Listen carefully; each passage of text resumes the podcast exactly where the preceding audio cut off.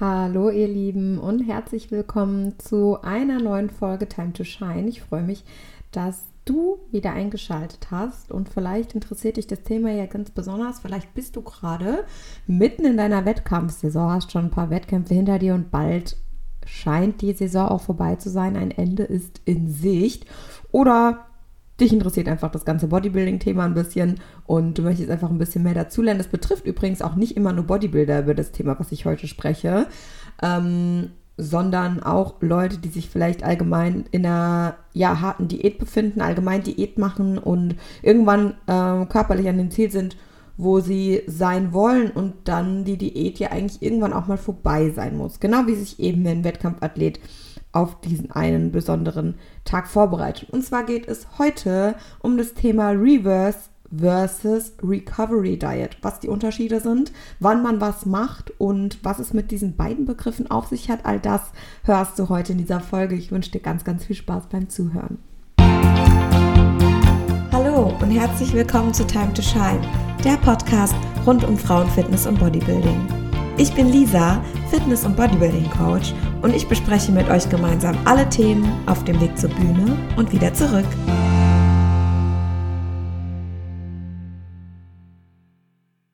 Also ganz zu Beginn möchte ich mit beiden Begriffen ein bisschen aufräumen.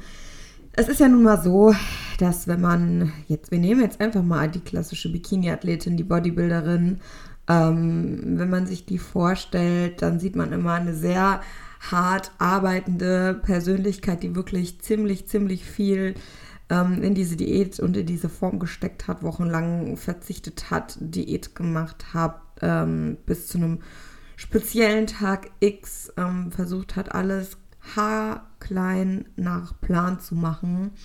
Und ähm, ja, das ist natürlich auch irgendwie der Idealfall, denn so erreicht man meistens eben das beste Ergebnis. Ähm, wie auch immer, irgendwann sind eben die Wettkämpfe vorbei, aber das bedeutet halt eben nicht, dass ähm, das Bodybuilding vorbei ist. Also Bodybuilding hört ja nicht auf äh, in dem Moment, wo du das letzte Mal von der Bühne trittst, sondern es hört eigentlich nie auf. Wenn du Bodybuilding machst, dann bist du immer in irgendeiner Phase und eben diese Post-Competition-Phase gehört eben auch zu dem ganzen Bodybuilding-Thema dazu. Also das möchte ich halt gleich vorab sagen.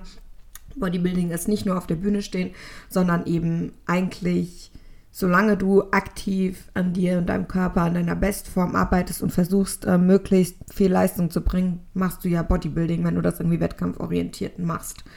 Genau. Ähm, diese Post-Show, Post-Competition-Zeit ähm, ist tatsächlich oftmals auch schwerer als die Wettkämpfe an sich selbst, weil es wirklich eine sehr, sehr harte Zeit ist. Ähm, diese ganzen Erfahrungen, die du in der Wettkampfvorbereitung gesammelt hast, könnten eventuell sogar übertroffen werden von der Reverse Diet, weil, naja, das ganze Ziel ist weg. Das heißt, ihr habt ja keinen Tag X mehr, auf den ihr hinarbeitet, sondern ihr habt jetzt erstmal so eine kleine Ziellosigkeit und ähm, seid vielleicht auch so ein bisschen Post-Competition-Depression. Darüber habe ich mal eine Folge gemacht. Hört euch das einfach an, wenn euch das ähm, interessiert. Aber wichtig ist eben zu wissen, man hat eine ewig lange vielleicht Diät hinter sich, eine längere Periode, wo man Wettkämpfe gemacht hat und ähm, ja, ist eben jetzt in so einer Post-Competition-Phase, in der man eben ja, schwer von der Form loslässt, vielleicht auch und ähm, ein bisschen das Ziel weg ist und sich so ein bisschen auch mental nicht so ganz ähm, zurechtfindet. Und das ist ähm, eben dann der Zeitpunkt, wo eben diese zwei Begriffe Recovery Diet und Reverse Diet ähm, ins Spiel kommen. Und ich weiß, dass um diese zwei Begriffe auch immer noch debattiert wird, was richtig ist. Deswegen kleiner Disclaimer an der Stelle. Ich tue hier meine Auffassung der zwei Begriffe erläutern, wie ich mit meinen Kunden in den jeweiligen ja, Themen vorgehe, ob jetzt Recovery oder Reverse Diet, was ich da mache, wie lange das ungefähr geht, um euch einfach so ein bisschen Erklärung und ähm, Tipps mit an die Hand zu geben. Ja, das heißt also, wenn jemand anderes anderer Meinung ist, dann ist das auch völlig in Ordnung. Das sind wie gesagt einfach nur, ja, es ist einfach meine Auffassung, was ich ähm, dafür mache. Es gibt jetzt keine exakte Definition für diese zwei Begriffe. Genau. Also ähm, der Begriff Recovery Diet an sich beschreibt ja eigentlich schon, was es ist, nämlich ähm, die Recovery Diet ist eben nach so einer langen Diätphase, wie sie in der Wettkampfvorbereitung ist, ähm, dazu da, um sich zu erholen.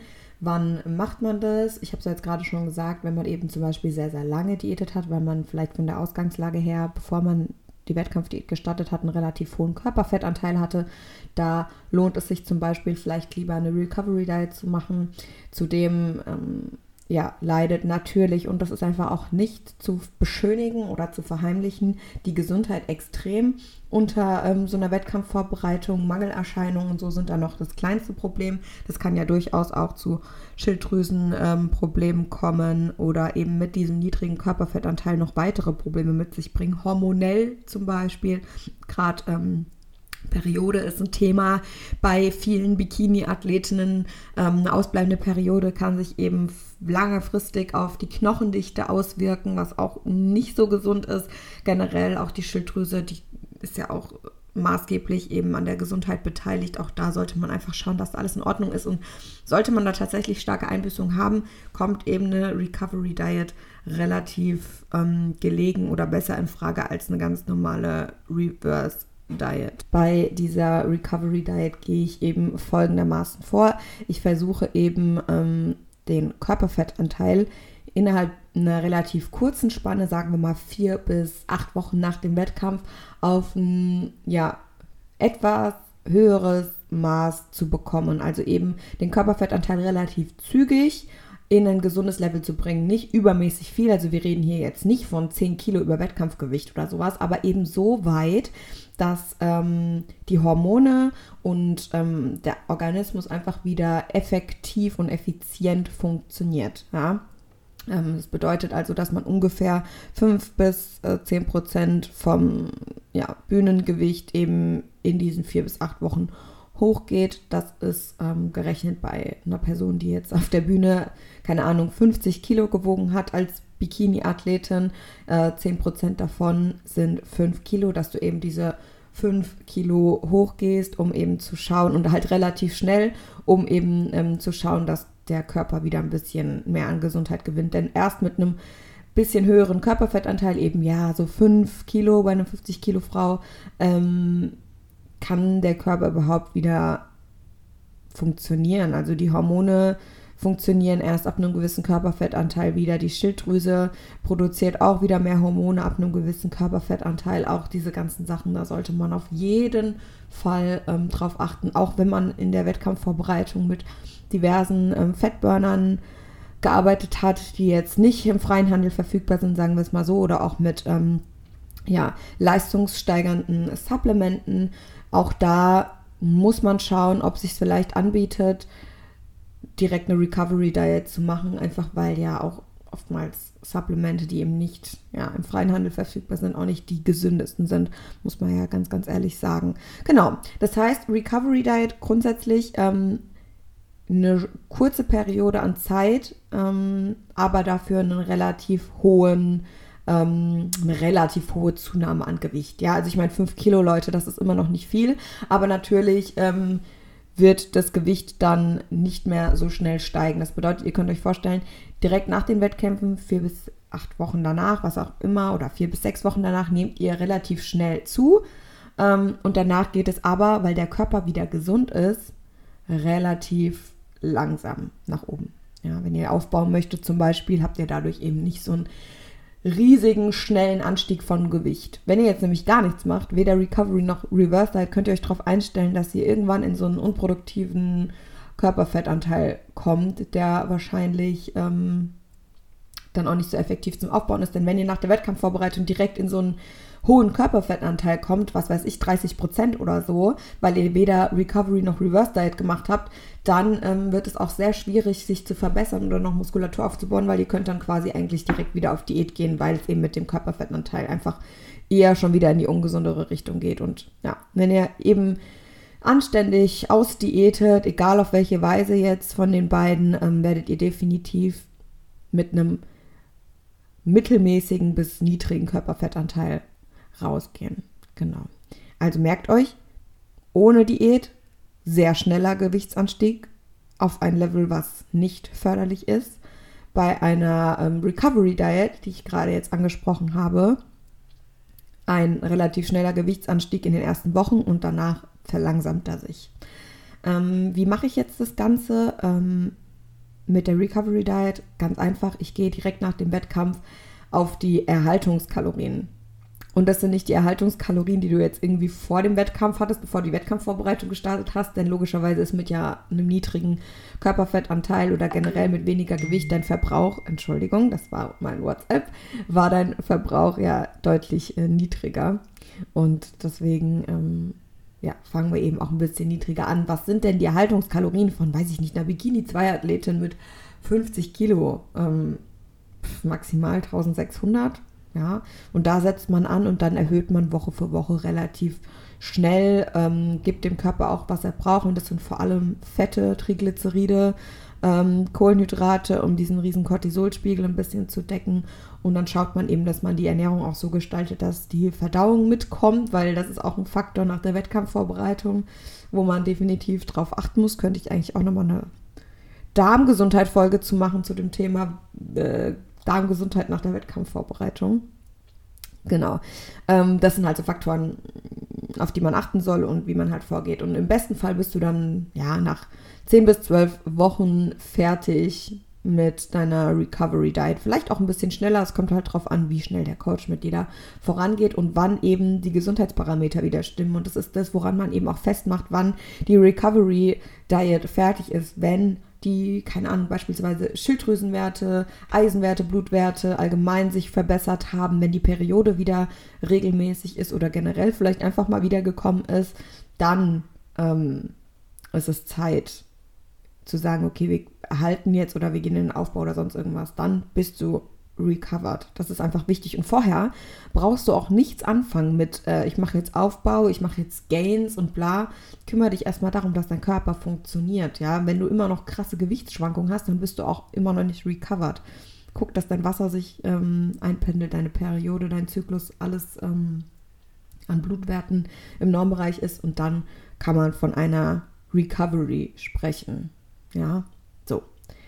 Nächstes Thema, Reverse Diet. Und da kommen wir jetzt auch gleich zu dem Unterschied, den werdet ihr wahrscheinlich dann relativ schnell auch selber feststellen, was eben der Unterschied ist. Ich habe ja eben auch so ein bisschen was zu dem Gewichtsverlauf gesagt. Ähm, bei der Reverse Diet ähm, könnt ihr euch den Gewichtsverlauf tatsächlich relativ ähm, langsam vorstellen. Das heißt, ihr nehmt über eine relativ lange Zeit, sagen wir mal zwölf Wochen ähm, Reverse Diet, auch um die 5 Kilo zu, aber versucht dann eben das auch zu halten. Das bedeutet, das Ziel einer Reverse Diet ist es eben, einen relativ niedrigen Körperfettanteil zu halten. Was der Vorteil natürlich ist, dass ihr in den nächsten Wettkampfvorbereitungen nicht so viel Körperfett abzunehmen habt, beziehungsweise noch ein bisschen Puffer habt im Aufbau, eventuell noch Körperfett zuzunehmen. Ja, also in der Recovery Diet werdet ihr relativ schnell Gewicht zunehmen und es wird dann auch weiter steigen. Und bei der Reverse Diet, die kann auch dafür gut sein, gesund zu werden, aber ich sage nur gleich, es wird länger dauern und es, die Zeit hat man halt bei manchen Athleten einfach nicht. Ähm, und es wird ein bisschen länger dauern, bis ihr dann da auch aus dem Defizit rauskommt. Denn das Vorgehen ähm, bei einer Reverse Diet müsste man sich so vorstellen, nach den Wettkämpfen wird einfach ähm, Stück für Stück die Kalorien erhöht. Das bedeutet, wenn ihr die Woche vorm Wettkampf 1200 Kalorien gegessen habt, dann werdet ihr die Woche nach dem Wettkampf vielleicht mit 1300 einsteigen, dann die Woche drauf 1400, 1500. Das wäre natürlich der beste Fall. Man muss eben einfach schauen, wie sich das Gewicht verhält, so dass man im Schnitt, also so mache ich es zumindest, ähm, 200 bis 300 Gramm die Woche zunimmt. Das ähm, ist in Ordnung und versucht eben so ähm, den Körperfettanteil möglichst langsam ähm, zu erhöhen und ähm, das Essen langsam zu erhöhen, das Cardio langsam Stück für Stück runterschrauben, um so eben ganz, ganz kontrolliert ähm, aus diesem Diätzustand rauszukommen. Langsam und kontrolliert sagt ja schon aus, und das hatte ich ja eben auch schon erwähnt, dass eine Reverse Diet deutlich länger dauert als eine Recovery Diet und aber auch nur für Leute eigentlich geeignet ist, die so gut wie keine Probleme in der Wettkampfvorbereitung hatten. Ja, ähm, natürlich kann man das auch nutzen dafür, dass äh, jemand zum Beispiel, der vor der Prep irgendwie 20 Kilo Übergewicht hatte oder einfach keine Ahnung vor der Wettkampfvorbereitung oder in der Wettkampfvorbereitung 20 Kilo abgenommen hat und der jetzt sagt, boah, ich möchte nicht mehr so viel zunehmen, mir geht's aber gut. Für den ist eine Reverse Diet tatsächlich ganz gut geeignet, um dann eben sich vielleicht bei 5 bis 7 Kilo über Wettkampfgewicht einzupendeln, um die nächsten Preps dann eben keine Probleme zu haben. Genau. Ähm, Reverse Diet wird sich die Gesundheit auch einpendeln, hatte ich ja schon erwähnt. Äh, man muss auch nicht so explizit vielleicht auf ähm, Dinge achten, weil ähm, der Körper an sich vielleicht gar nicht so viel gelitten hat. Nichtsdestotrotz sollte man natürlich trotzdem schauen, dass man ähm, irgendwie wieder ein normales Verhältnis zum Essen bekommt und ähm, auch wieder ein bisschen aus diesem Prep-Alltag rauskommt, was für die Psyche tut und ähm, eben auch für die Gesundheit tut. Das, der Körper hat ja auch genauso unter der Wettkampfvorbereitung gelitten wie jemand, der am Ende vielleicht Schäden hat. Ähm, deswegen achtet auf euch, macht da irgendwie keinen Quatsch. Vor allem der größte Fehler ist es eigentlich, ähm, keins von beidem zu machen. Das heißt, weder Reverse Diet noch Recovery Diet. Ihr fangt einfach wieder ganz normal an zu essen nach dem Wettkampf, was ihr wollt. Ihr habt keine Routine, ihr habt keinen Trainer. Glaubt mir, euer Gewicht wird sich definitiv in einem Körperfettanteil einpendeln, der nicht sehr förderlich ist. Ich spreche aus Erfahrung. Seither habe ich nie wieder ohne Reverse Diet meine Saison beendet. Jetzt zuletzt habe ich zum Beispiel auch eine Recovery Diet gemacht, weil ich ähm, Probleme mit meinem Hormonenzyklus hatte und auch ein bisschen mit der Schilddrüse wieder, ähm, weil ich einfach ein Körperfettanteil so niedrig war jetzt für ein NPC. Und ähm, ja, für mich hat die Recovery Diet tatsächlich Sinn gemacht. Natürlich bin ich jetzt vom Körperfettanteil da, wo ich eigentlich nicht hin wollte, weil ich mir für mich natürlich eine Reverse Diet gewünscht habe, wo ich irgendwie 5 Kilo über Wettkampfgewicht rauskomme ja, hat nicht so ganz geklappt. Der Körper hat sich dann schon genommen, was er brauchte. Und es war auf jeden Fall die richtige Entscheidung mit meiner Trainerin, eine Recovery Diet zu machen. Ne? Um mal einfach als Beispiel zu sagen, ähm, wie man da halt auch entscheidet. Es ist ja auch nur meine Art, wie ich das mache. Wenn ich sehe, ein Athlet kommt nach seiner Prep ähm, nicht klar mit dem Essen, hat äh, echt ein schlechtes Verhältnis zum Essen, hat auch noch Hormonprobleme und ähm, keine Ahnung, Schilddrüsenwerte sind auch nicht top oder was auch immer, dann mache ich eine Recovery Diet mit dem, dass er relativ schnell wieder bei einem Körperfettanteil ist, wo er ähm, ja, effektiv und effizient funktioniert, ähm, weil damit wird sich das Essverhalten von ganz alleine wieder einpendeln und eben auch die anderen Problemchen, denn der Körper funktioniert optimal mit einem normalen Körperfettanteil und das, was man in der Wettkampfvorbereitung hat, ist kein gesunder Körperfettanteil. Ja. Bei einer Reverse Diet, einer ganz normalen, kommst du ja irgendwann auch in diesen normalen Körperfettanteil. Es dauert aber halt einfach länger. Was ist der Vorteil davon? Der Vorteil ist, dass du ähm, Muskelmasse definitiv, ähm, wenn du leaner bist, besser aufbauen kannst, weil du vorher einfach nicht, ähm, also es ist einfach nicht so ein großes Risiko, äh, dass der Körperfettanteil entgleist, weil wenn der nämlich entgleist, dann kannst du eben nicht so gut Muskeln aufbauen und wenn du halt kontrolliert erhöhst, hast du halt einen besseren Vorteil danach, dich zu verbessern. Ne? Muss man aber, wie gesagt, einfach nach äh, Gesundheit entscheiden und das ist das Wichtige. Ich hoffe, ich konnte so ein bisschen aufklären. Ich wollte die Folge jetzt auch nicht zu wissenschaftlich und zu ausladend machen. Wenn euch das ganze Thema interessiert, dann ähm, meldet euch gerne bei mir. Wir können das gemeinsam besprechen. Solltest du ähm, noch keinen Plan haben, wie es deine, nach deinen Wettkämpfen jetzt weitergeht, kannst du dich auch gerne bei mir melden. Vielleicht kann ich dir da ja auch helfen.